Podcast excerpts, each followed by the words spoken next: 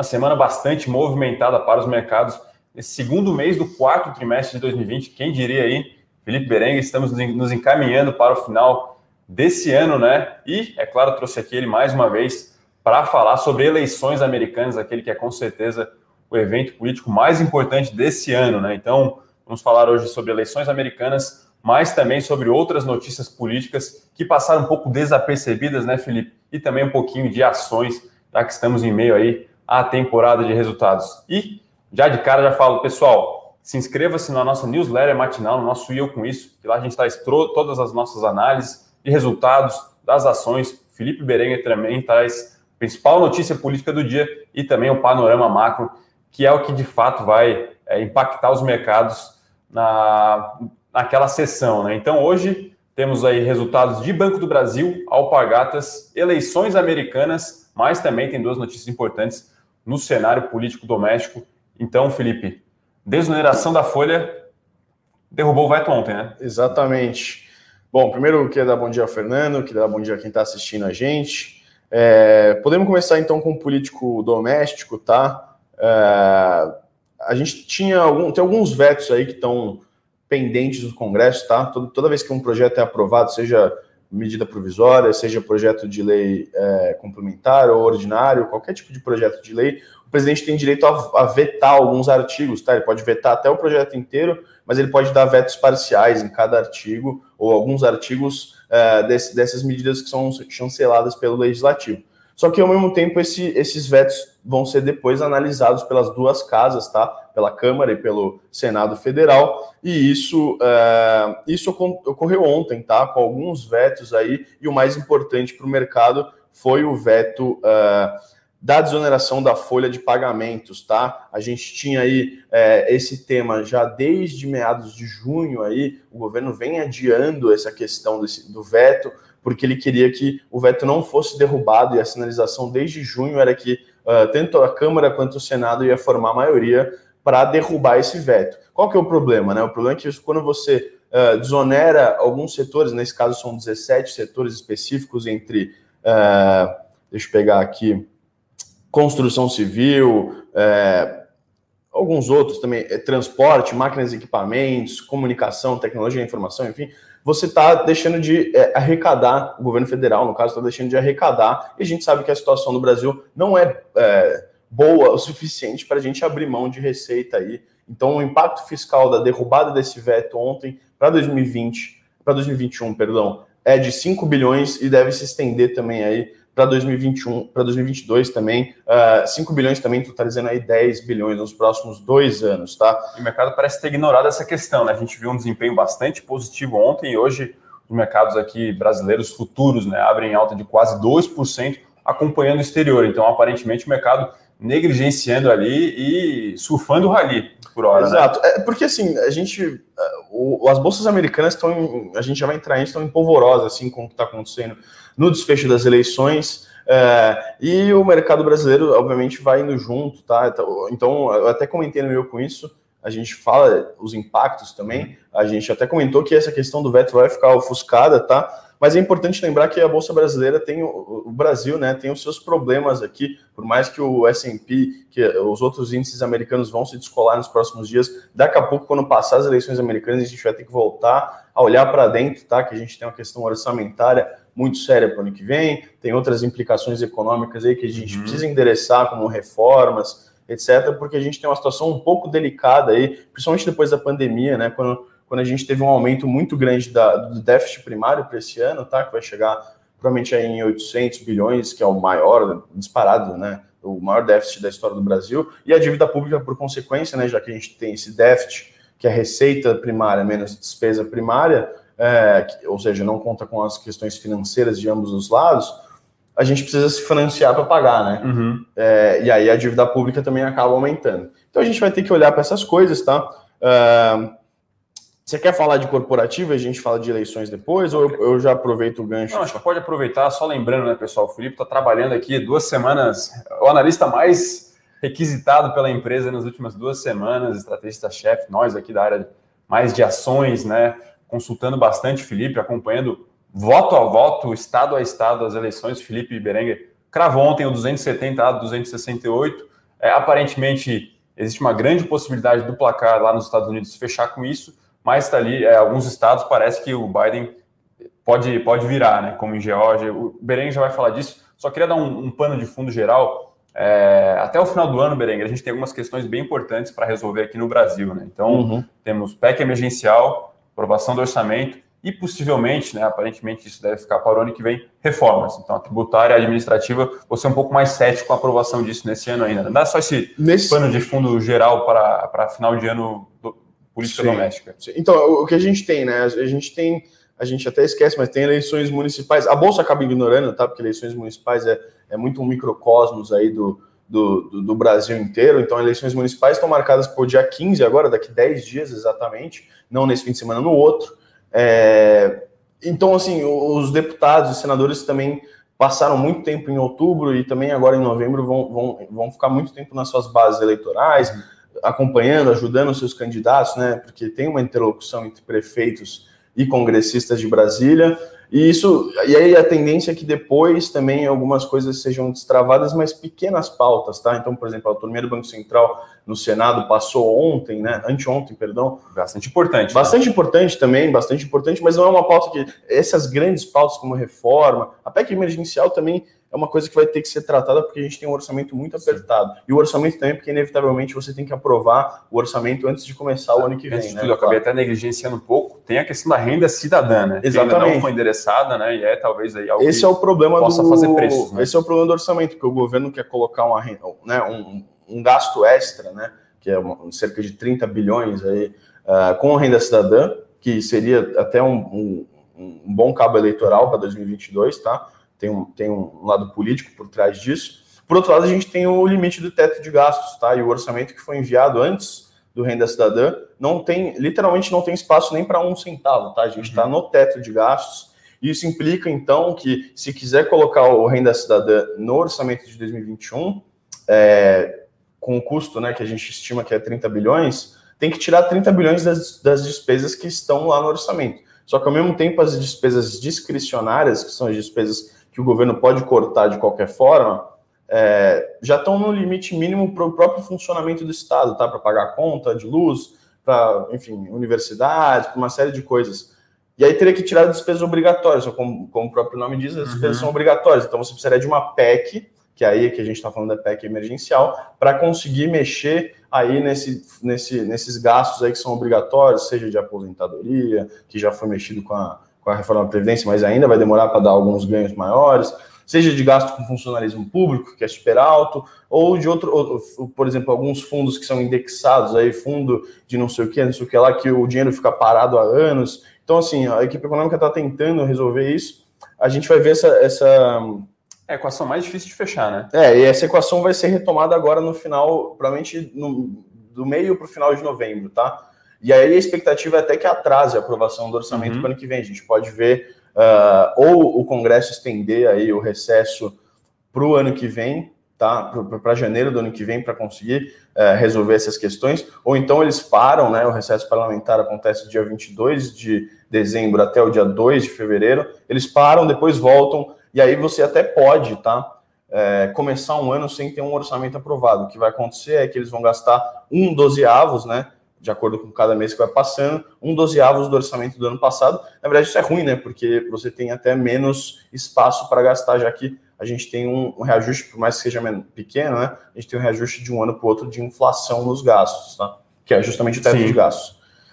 Então é basicamente isso, né? A gente vai ter que ficar de olho aí no final do ano. É, eu imagino que a bolsa vai, né? O mercado brasileiro já está um pouco ansioso aí com essa questão. A gente vê as curvas de juros futuros dando uma empinada aí desde setembro, outubro. Uh, a inflação também, né? Tem uma, uhum. uma, uma certa apreensão com, com a questão inflacionária, seja por pressão de alguns grupos específicos, como alimentação e bebida, etc., seja porque uh, com, essa, com esse desdobramento talvez negativo com a questão do, do teto e do ajuste fiscal, o mercado já está contratando aí um, um, uma, uma, uma, deterioração das expectativas, alguma coisa assim. Então, a, a, inflação já vem, essa inflação que o mercado espera, né, pelo Focus de 2021, já vem dando uma subida, então a gente vai ficar de olho nisso aí também.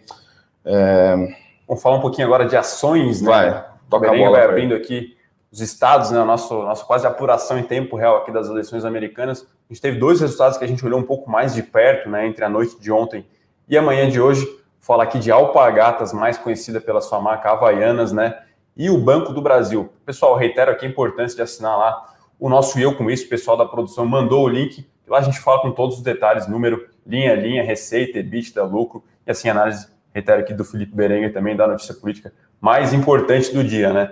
Falando um pouquinho de Alpagatas, o resultado foi bom, né? Principalmente é, o desempenho da sua marca Havaianas, né? Claro que Alpagatas tem a Osclen, né? Mas realmente o mercado olha o seu ativo mais valioso, né? Que é a Havaianas. Então, nos últimos anos, a Havaianas vem com essa estratégia de reforçar a marca, grife, vem aí é, diversificando até mesmo portfólio de produtos, né? Acessórios e tal, mexendo bastante lá é, nas suas coleções, né? Então, nesse, nessa época de crise, ao nosso ver, ela colheu os frutos dessa boa, boa gestão, né? Então, segundo o TRI, ela teve uma queda de mais ou menos 20% na sua receita com Havaianas. É algo, na minha opinião, positivo, né, né Berengue? Se a gente olhar quadro do varejo esse ano, né, bastante catastrófico. E nesse trimestre, a Havaianas realmente desempenhou bem. Pegar aqui, a receita subiu é, 17,7%, né? Então, foi um resultado positivo de Alpagatas Aqui no leilão vai indicando uma alta de é, aproximadamente 1%, né? Claro que tem alguns pontos negativos, né? A, a margem EBITDA, a margem operacional das, das operações internacionais não foi muito boa, né? Realmente venda caindo na América Latina, venda caindo na Ásia também. Né? Esses, esses, locais são muito sensíveis a turismo, né? Não vai turismo para lá, realmente acaba sofrendo um pouco. Então, a gente acha que 4 tri também é muito importante para a Havaiana sazonalmente, né? Verão, cerveja, férias, praia, é realmente a época é, em que ela acaba vendendo mais, então é o próximo catalisador aí, o resultado do quarto TRI. Então, Havaianas é, Alpagatas, né, um case interessante, investindo também no online, né, ela ainda não abre qual que é o percentual da sua receita online, deve ser ainda incipiente, mas é a nova onda do varejo, investir nisso, a gente vê a empresa preocupada né, em expandir essa, essa avenida de crescimento. É, e até porque a Havaianas é aquele presente de Natal que você não sabe quando dá, Exatamente. quando Você vai lá e compra uma Havaianas e tá tudo certo, ninguém ninguém acha ruim ganhar uma Havaianas, né? Literalmente aí todo mundo usa, né? E aqui outro resultado, Banco do Brasil, né? Quem diria, é um resultado aí talvez os bancos um pouco não foi o melhor resultado dos bancos, né? A gente viu o Itaú bom, o Bradesco bom, o Santander bom, na nossa opinião, o Banco do Brasil acabou representando um resultado um pouco pior do que esses outros três, né? É, uma, uma, um lucro líquido um pouco abaixo das expectativas, até mesmo do consenso de mercado. Isso acabou trazendo ali um impacto no ROI, né? Lembrando que banco é muito analisado por essa métrica de retorno sobre o patrimônio líquido. Então, realmente, a gente espera hoje um, resultado, um desempenho das ações um pouco inferior ao Ibovespa. Aqui no leilão, as ações vão indicando, por enquanto, uma ligeira alta de, vamos ver, 1%. Então, o desempenho tende a ser um pouco pior que o Bovespa. O Bovespa já abriu aqui em alta de 1,7%. Itaú subindo 2%, Petrobras subindo 1%, energia elétrica subindo também, fundos imobiliários realmente, VEG subindo 3%. É Hoje um, dia de alta, é um pequeno né? rally, né? Já é animação, rally, né? então, exatamente. Bovespa com possibilidades aí de voltar aos 100 mil pontos, né? Estamos aqui aos 99.500 pontos mas realmente o resultado de Banco do Brasil a gente vê que foi um pouco mais magro que o setor bancário, está aqui um pouco abaixo do IFNC, né, o índice setorial, um pouco abaixo dos seus pares, realmente o resultado é um pouco decepcionante, talvez. Então, esses foram os dois principais é, destaques de ações, né? Lembrando, o pessoal que está analisando bastante resultado, a gente tem ainda a Engie, tem mais alguns resultados importantes para sair, e o Berenguer sempre participa também, sempre tentando fazer esse gancho de política e ações, né, Berenguer? Então, Petrobras, Banco do Brasil, estatais em geral, né? estatais, Eletrobras, Copasa, Sabesp, a gente sempre troca a figurinha porque é muito importante, né? Então essas empresas de concessão, essas empresas que também têm uma participação de mais de 50% no, do, do, seu capital via governo federal também acaba tendo influência direta é, política. Né? Aproveitando o gancho sobre é, setor de saneamento, Uh, tem alguns, falando em vetos também, no doméstico, tem alguns vetos aí que poderiam ser analisados ontem, do marco legal de saneamento que foi aprovado aí, se eu não me engano, foi no começo do segundo semestre desse ano, e aí os vetos foram retirados de pauta justamente por causa disso, né? O, o governo trabalha para que eles não sejam derrubados, tem alguns vetos importantes, como aquela questão da, da contratação, né, da renovação dos contratos é, das estatais, que é muito importante. E, e, foi retirado de pauta justamente por quê? Porque no Senado, o que o governo diagnosticou foi que no Senado já tinha número para derrubar o veto, mas a gente precisa das duas casas, tá? Para que um veto uhum. seja derrubado. Então o governo pediu para retirar de pauta, foi acatado e agora ele deve trabalhar na Câmara para que o veto seja mantido na Câmara e deixar o Senado de lado. Então, se o veto for mantido na Câmara, e aí não vai nem para o Senado, porque a Câmara é quem primeiro analisa o veto, tá? Então, uma vez que o governo trabalhar bem, e a gente espera que trabalhe, né, articular politicamente, é, mantiver o veto, do, do, os, os, vetos, né, alguns pontos ali do novo marco legal de saneamento, não precisa nem chegar no Senado, onde o governo já previa que ele ia perder, por isso pediu para tirar de pauta. Mas vamos falar um pouco, né, por que está subindo tanto as bolsas, a bolsa americana, né, e aí, por consequência, a nossa bolsa aqui também. É basicamente o resultado das eleições, né, ou ainda o não resultado, né, mas o que a gente já tem, e aí a grande diferença de ontem de manhã, que eu estava aqui também, para hoje é que os estados de Wisconsin e Michigan, tá? No cinturão da ferrugem ali, no, nor, uh, no nordeste do, do, do, uhum do, do, do estado, do, dos Estados Unidos, eles já foram dados para o Biden, tá? Já foram, a grande maioria foi apurada e o Biden ganhou, e isso com isso ele flipou, né? O que é flipar? Em 2016, o Trump tinha ganhado esses dois estados, houve um flip, né? Então os democratas com o Joe Biden ganharam esse ano. E aí a gente continua com seis estados em aberto, tá? A apuração está sendo bastante demorada. É, o Alasca, que é quase dado que Trump. vai ser é, republicano, então a gente já pode virtualmente até colocar os quatro, os três é, delegados do Alasca, e aí a gente tem Nevada, Arizona, Pensilvânia, Carolina do Norte e Geórgia, tá? E aí o que, que a gente está vendo aí? Por que, que o mercado está mais tranquilo? É, muito provavelmente vai, o Biden vai levar, tá? Seja por tudo mais constante, a gente vai ter o 270 com 268, mas de ontem para hoje, tá? É, a Geórgia e a Pensilvânia, que tinham apurado muito pouco, a gente pega aí uh, o desempenho né, relativo, então a porcentagem de votos de cada um dos candidatos, do Trump e do Biden. O Trump está na frente nos dois estados, na Pensilvânia e na Geórgia, mas essa, essa curva está fazendo, tá, tá fechando muito. Então, o que hoje isso, Berenguer? É voto via voto correio? Por, voto por correio, tá? O, o que ficou para depois nesses estados, no caso, foi a grande maioria votos por correio e a grande maioria de grandes metrópoles, tá? Porque obviamente qualquer condado pode uhum. receber por voto por correio, só que os maiores volumes de voto por correio, e aí onde tem maiores dificuldades de apuração, né, um processo um pouco mais demorado, são nas grandes metrópoles, que são eminentemente é, democratas. Então, tá? esses dois fatores, né? Voto via correio, grandes metrópoles Isso. é mais azul. E aí, essa parte, essa é grande parte que não tinha sido apurada. Tanto é que, uhum. se você pegar na Geórgia, ontem a diferença de votos era cerca de 200, 300 mil, uhum. agora a gente está vendo 20 mil de, né, então o Trump tem 2 milhões 431 mil votos, o Biden tem 2 milhões 413 mil votos, tá? Não é nem 20, é 18 mil, 18 mil, exatamente. E aí, portanto, a gente tem 4% dos votos para serem estimados ainda, é, no percentual o Trump está com 49,6% e o Biden com 49,2%, a diferença uhum. 0,4 é muito pequena, tá? Então, assim, se a gente pode colocar desse jeito, na Pensilvânia também, tá? A, a diferença era de 7, 8 pontos percentuais, agora está em 2 pontos percentuais e falta 11% para ser estimado. Uhum. Então a gente tem a, a, vitória do Biden está praticamente encaminhada, tá? Porque se a gente levar em conta que Nevada e Arizona, que ainda estão apurando, seriam estados que já iriam para o Biden, se for só Nevada e Arizona, ele já levaria. Agora, com a chance de virar Geórgia e Pensilvânia, assim, ah, né, ele tem quatro estados para virar Sim. qualquer um dos quatro ali, ou dois dos quatro, e aí já liquida o assunto. Então o mercado até não vê com grandes, com grandes maus olhos né, o, o, a vitória do Biden, e até foi até melhor, porque a grande, o grande receio com a vitória democrata era fazer aquele blue sweep, né, que é a onda azul que seria, e os democratas também levarem ao Senado. Isso muito provavelmente também não vai acontecer. E aí é por isso que as bolsas estão subindo, porque se você tem um presidente democrata, o Joe Biden, e o Senado que vai provavelmente vai ser mantido republicano, é, fica difícil é, voltar. É, o, o, o, Biden ele queria revogar a, a, baixa de impostos que o Trump tinha feito, e isso vai ficar difícil porque quem é, chancela isso, principalmente nos Estados Unidos, é o Senado americano, tá? Então, com o Senado majoritariamente republicano fazendo oposição ao Biden, muito dificilmente esse, esse aumento né, de impostos para as empresas, para as corporativas. Ontem o Nasdaq, né, que são o índice de tecnologia americano, tem as big techs, né, que seriam bastante influenciadas. Nasdaq subiu super bem por causa disso. Então, dificilmente esse negócio vai avançar. Então, o mercado está vendo com bons olhos esse desfecho provável aí entre um presidente democrata e um Senado republicano. A Câmara já é democrata e nem, nem tinha então, perspectiva então, de mudar.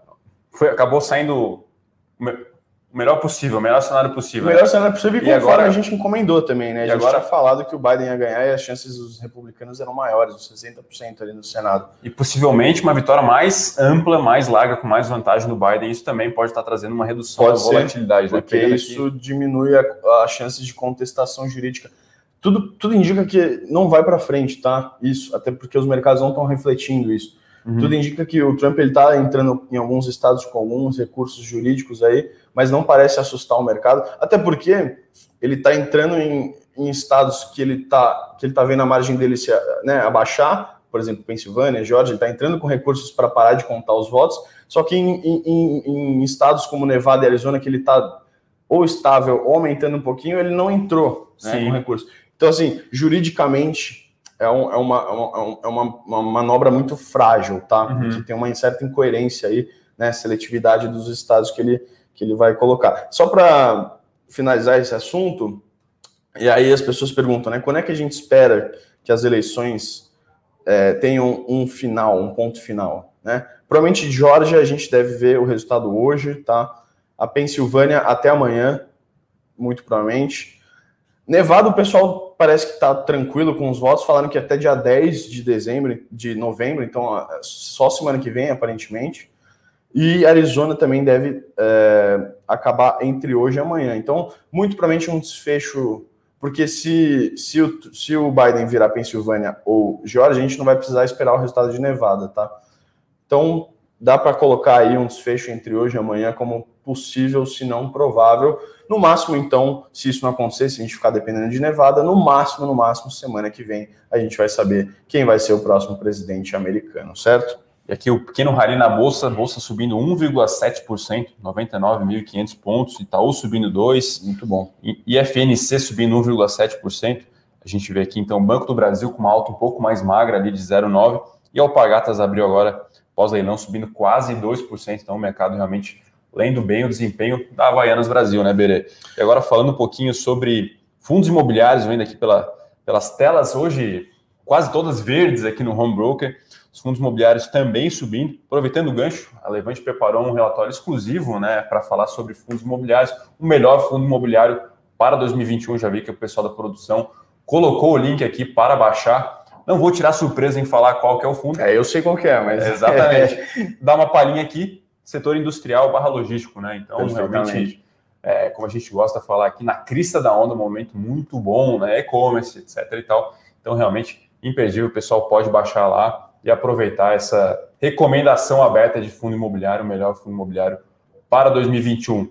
Além disso, pessoal, ontem a gente teve uma live, né, o chamado gabinete anti-caos exclusivo, né, quase um gabinete às avessas, lembrando que lá no olho do furacão a gente abriu o gabinete anti-caos para falar, para explicar, para falar de mercado para todos os é, nossos assinantes ou não. Você lembra disso, né, Felipe? Lembro, foi um... uma loucura ali, dois meses com relatórios diários explicando volatilidades, aspectos de longo prazo da bolsa, política, falando um pouquinho até de coronavírus, a gente realmente trabalhou bastante. Ontem o gabinete foi realmente direcionado para falar sobre eleições né, americanas, o impacto disso na bolsa. Então, a presença do Rafael Bevilacqua, os analistas sócios, Pedro Bresser e também o Edu Guimarães, o host aqui, né? O pessoal praticamente é, chora ao não ver a figura do Guimarães aí. Mas um abraço tenta, né? para o Guimarães. A né? gente tenta ficar à altura dele, mas Com é certeza, difícil. bastante difícil.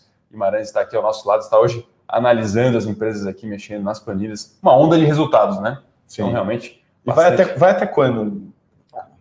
Semana que vem? É, até dia 15 de novembro a gente tá. tem bastante, depois passa a dar uma desacelerada. Mas as Perfeito. grandes empresas, as maiores do índice, praticamente já saíram. A gente vai ter semana que vem Magalu, algumas assim para olhar, como Via Varejo, que realmente acaba fazendo bastante preço no mercado. O mercado aqui subindo, né? O mercado hoje em modo rally, subindo 1,5%. Uma Vou... alta aí do Itaú de 2%. Itaú realmente bastante comentado. Possível cisão com a XP, já vi que tem bastante perguntas sobre isso, né? Tem. Vou até pegar o gancho aqui da Vanessa.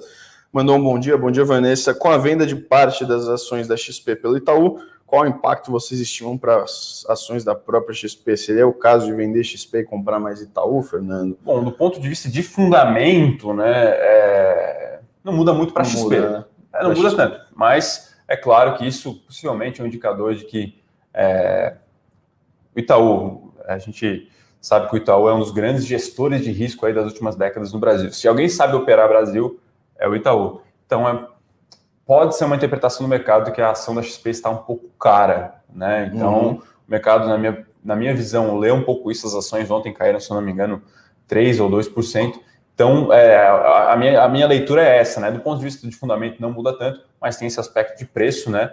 Mas claro que também tem a questão é, que, entre aspas, a, tre a treta era real. É isso que eu ia falar, é. né? Tinha, tinha um certo atrito aí nos últimos tempos Sim. do Itaú com a XP, teve um, uma, umas propagandas, Exatamente. né? E depois as coisas foram dando uma arrefecida. Fica estranho, né? Mas, mas, mas a treta era real, então talvez não tinha mais clima, acho que o Itaú não estava mais realmente. Na verdade, na essência, o Itaú queria tomar o controle da XP lá atrás, em 2017, se eu não me engano, quando foi adquirido. Isso foi aprovado no, no, no CAD, mas foi bloqueado no Banco Central. Né? Então, o Itaú acabou não colhendo aquilo que ele queria, que era sinergia, que uhum. era de fato aprender com, com o modelo de negócio da XP. Ontem o Cândido Bracha falou sobre isso, né? O maior aprendizado em ter a XP foi tê-la como concorrente, não como sócio, né? Então, até um pouco paradoxal isso. Então, realmente. E tem a questão de preço também, né, Felipe? Então, a, as ações da XP dentro do balanço do Itaú não estavam sendo refletidas, né? Então, o Itaú negociando realmente a múltiplos extremamente baratos. Então, acho que bateu lá uma espécie de stop um pouco também, a gente tem que dar destravar valor. Então, os acionistas do Itaú vão receber ali uma nova, uma nova ação, né? Uma new, co, new company, que vai ser praticamente uma holding da ação da XP aqui no Brasil. E aí o pessoal pergunta muito de Itaúsa. Itaúsa é um caso parecido com o investidor do Itaú. A Itaúsa também vai receber ações da XP. Itaúsa ontem soltou um fato relevante, é, bastante confuso, né? Ela falou que não pretende vender as ações da XP, mas também vê ela como estratégica no seu portfólio de longo prazo. Então, um pouco confuso ainda, a gente acabou não. não vamos esperar o resultado, qual conference do Itaúsa para perguntar, né? Agora é realmente período de silêncio, né? Véspera de resultado, mas realmente ficou um pouco confuso ali o comunicado da Itaúsa, tá? Mas o quadro é esse, Itaúsa subindo, Itaú, desculpa, subindo 2,5%, Itaúsa também subindo 2,2%. Ontem Itaú subiu mais que Itaúsa, justamente por essa questão aí, né? Então, em suma é isso. Acionistas do Itaú vão receber uma nova ação na sua carteira, uma new company, apenas, e essa new company vai ter apenas ações da XP no seu patrimônio. Beleza. Fernando, tem uma pergunta de Minerva aqui do Ricardo. Vamos responder?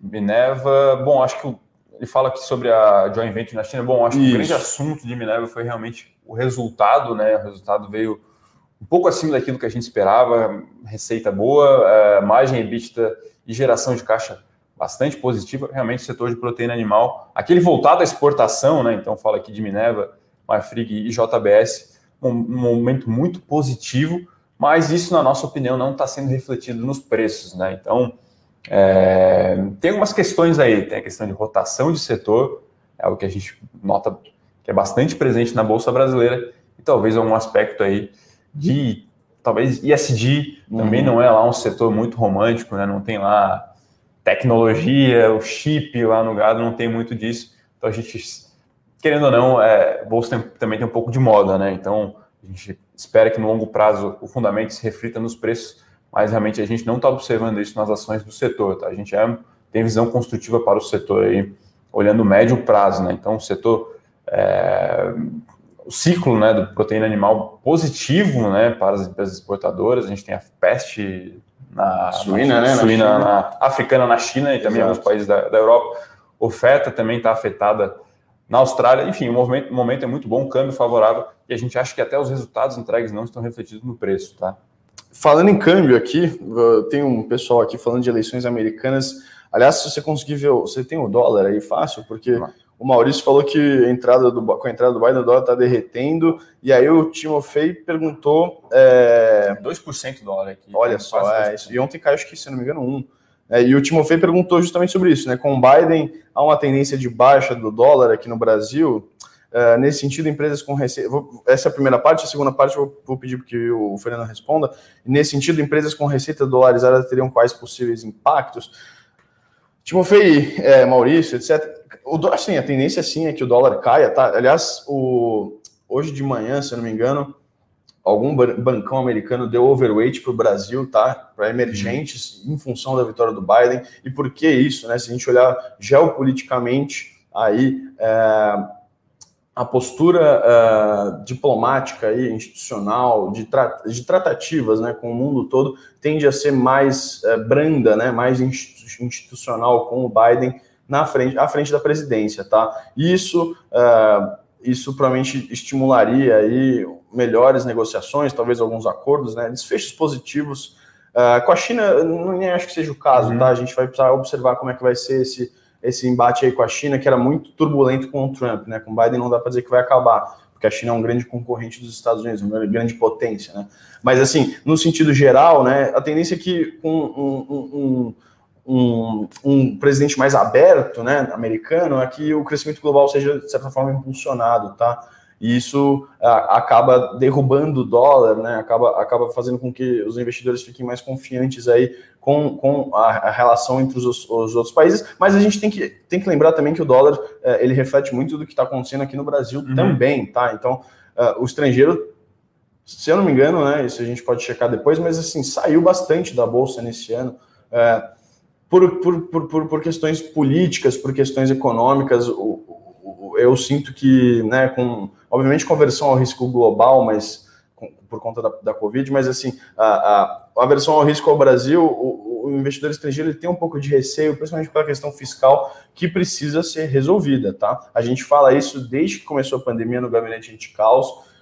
As medidas que foram tomadas, né, de auxílio emergencial, de auxílio a empresas, etc., foram necessárias naquele momento. A gente tinha que esquecer a austeridade fiscal por um momento que era um momento ultra extraordinário, né? Que foi a pandemia, a paralisação. Essa frase do Paulo Guedes, né? Nenhum brasileiro vai ficar para trás, né? Exatamente. Acho isso. O problema acho que é a postergação desse auxílio, né? Acabou a pandemia, que na verdade não acabou, né? Mas as coisas Sim. estão retomando, voltando à normalidade, e, e 2021 já está batendo aí na porta da gente, na nossa porta. É, a gente precisa voltar com, com o que estava em curso, né? Que foi a reforma da Previdência de 2019, com alguns, alguns, algumas propostas de reforma tributária, administrativa, e a gente vê isso uh, caminhando muito lentamente para não dizer que está parado, tá? Sim. No último mês ficou parado, basicamente. E aí o Brasil tem uma questão também de orçamento, tá? O teto de gastos ele está no limite. Uh, você tem algumas saídas para isso. Você pode romper o teto de gastos, que seria uma tragédia aí para o mercado, para a austeridade fiscal, para a responsabilidade fiscal. Você pode reajustar, tentar ver algum jeito de comportar os gastos, que é o que a gente fala que seria a melhor opção dentro do teto de gastos, ou você pode tentar acionar os gatilhos, tá? Isso não vou entrar em muitas especificidades, mas pode tentar acionar os gatilhos do teto que incluiriam aí uma redução temporária de despesas. Mas, assim, via de regra, a gente precisa endereçar a questão fiscal no Brasil e ela implica diretamente, né? Tanto na inflação quanto no uhum. câmbio, né? Nos, nos, nos, fundamentos macroeconômicos né, do país. Tá? Basicamente é isso. Ah, tem essa questão aí. É ah, a queda do dólar e qual o impacto na receita de algumas empresas. Bom, é, a, outra a outra contrapartida né, dessa toda essa questão de cunho mais global que o Berengue está falando, se espera é, alguma reação no preço das commodities. Né? Uhum. Então, fala que o minério já está bastante pouco esticado, né? então talvez haja um arrefecimento. Mesmo assim, as ações da Vale negociam múltiplos bastante baratos, né? então o, quadro, o cenário para a Vale é positivo. Para a Petro também se espera alguma recuperação, né? A gente vê Brent a 40 dólares, então no médio prazo se espera alguma recuperação, mas em geral, com Biden, realmente a gente vê em alguns, até ETFs de commodities nos Estados Unidos, dando uma puxada, então realmente se espera um ciclo positivo para commodity uhum. com Biden, né? Claro que se isso vai acontecer ainda é muito cedo, é muito incipiente, né?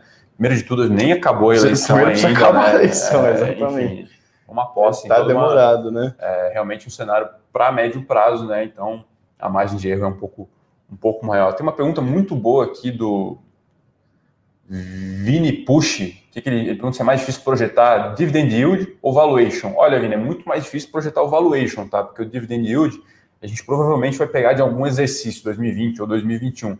E para isso você precisa estimar lucro líquido apenas desse período e qual vai ser o payout, né? O percentual desse lucro que a empresa vai distribuir. E aí você divide pelo preço atual. Esse é o dividend yield. Agora, valuation você tem que postergar toda essa projeção de resultados para frente, e aí provavelmente não vai ser só lucro líquido, vai ser geração de caixa mesmo, e aí você traz a valor presente por uma taxa de desconto, né? Então é bem mais complexo o valuation, tal, tá? o dividend yield é algo um pouco mais simples de se fazer. E é claro que em algumas companhias isso é bastante, é, é, é mais previsível, né? Então, setor elétrico, saneamento, né? Telecom, é, é, é assim, a, o, os lucros são bem mais previsíveis, margens estáveis, e a receita cresce ali, inflação mais um pouco, né? Então, realmente bem mais fácil projetar o dividend yield.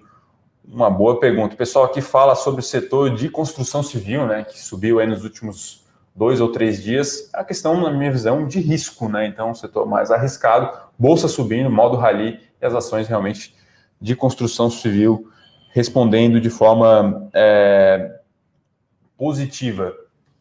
Pessoal de Osasco aqui, Silvia e Raquel, mandam um abraço, sempre presentes. Obrigado, Silvia e Raquel. Vamos lá para mais algumas perguntas. Uh, acho que é isso, né, Felipe? Acho que por hoje é isso regulamentar. Parabenizar o Felipe aqui, né, que está duas semanas cravando, né? Só fazendo meu trabalho. O resultado, né? Então, a gente olha um pouco mais de ações. O Felipe está, o que é? Um mês aí, né, Felipe? Pelo menos lendo, Olhando. estudando, desenhando o cenário para realmente ver quais eram as maiores probabilidades. Ele não vai falar aqui, eu acredito que ali na madrugada, entre terça e quarta, é, ele deu uma assustada, né? Mas realmente vai, muito provavelmente, cravar a vitória. Não sabemos se vai ser no, no placar aí que ele é, estimou, entre aspas, ontem, mas tudo se encaminha para uma vitória azul nos Estados Unidos. Perfeito. Parabéns, Felipe.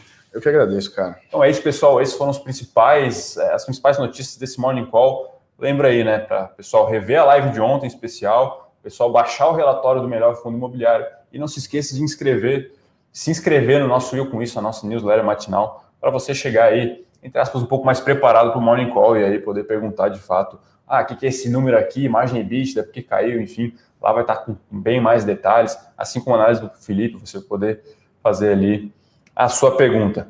É isso, pessoal, então, forte Amanhã abraço. Tem mais. Forte Amanhã abraço. tem mais e até mais. Valeu.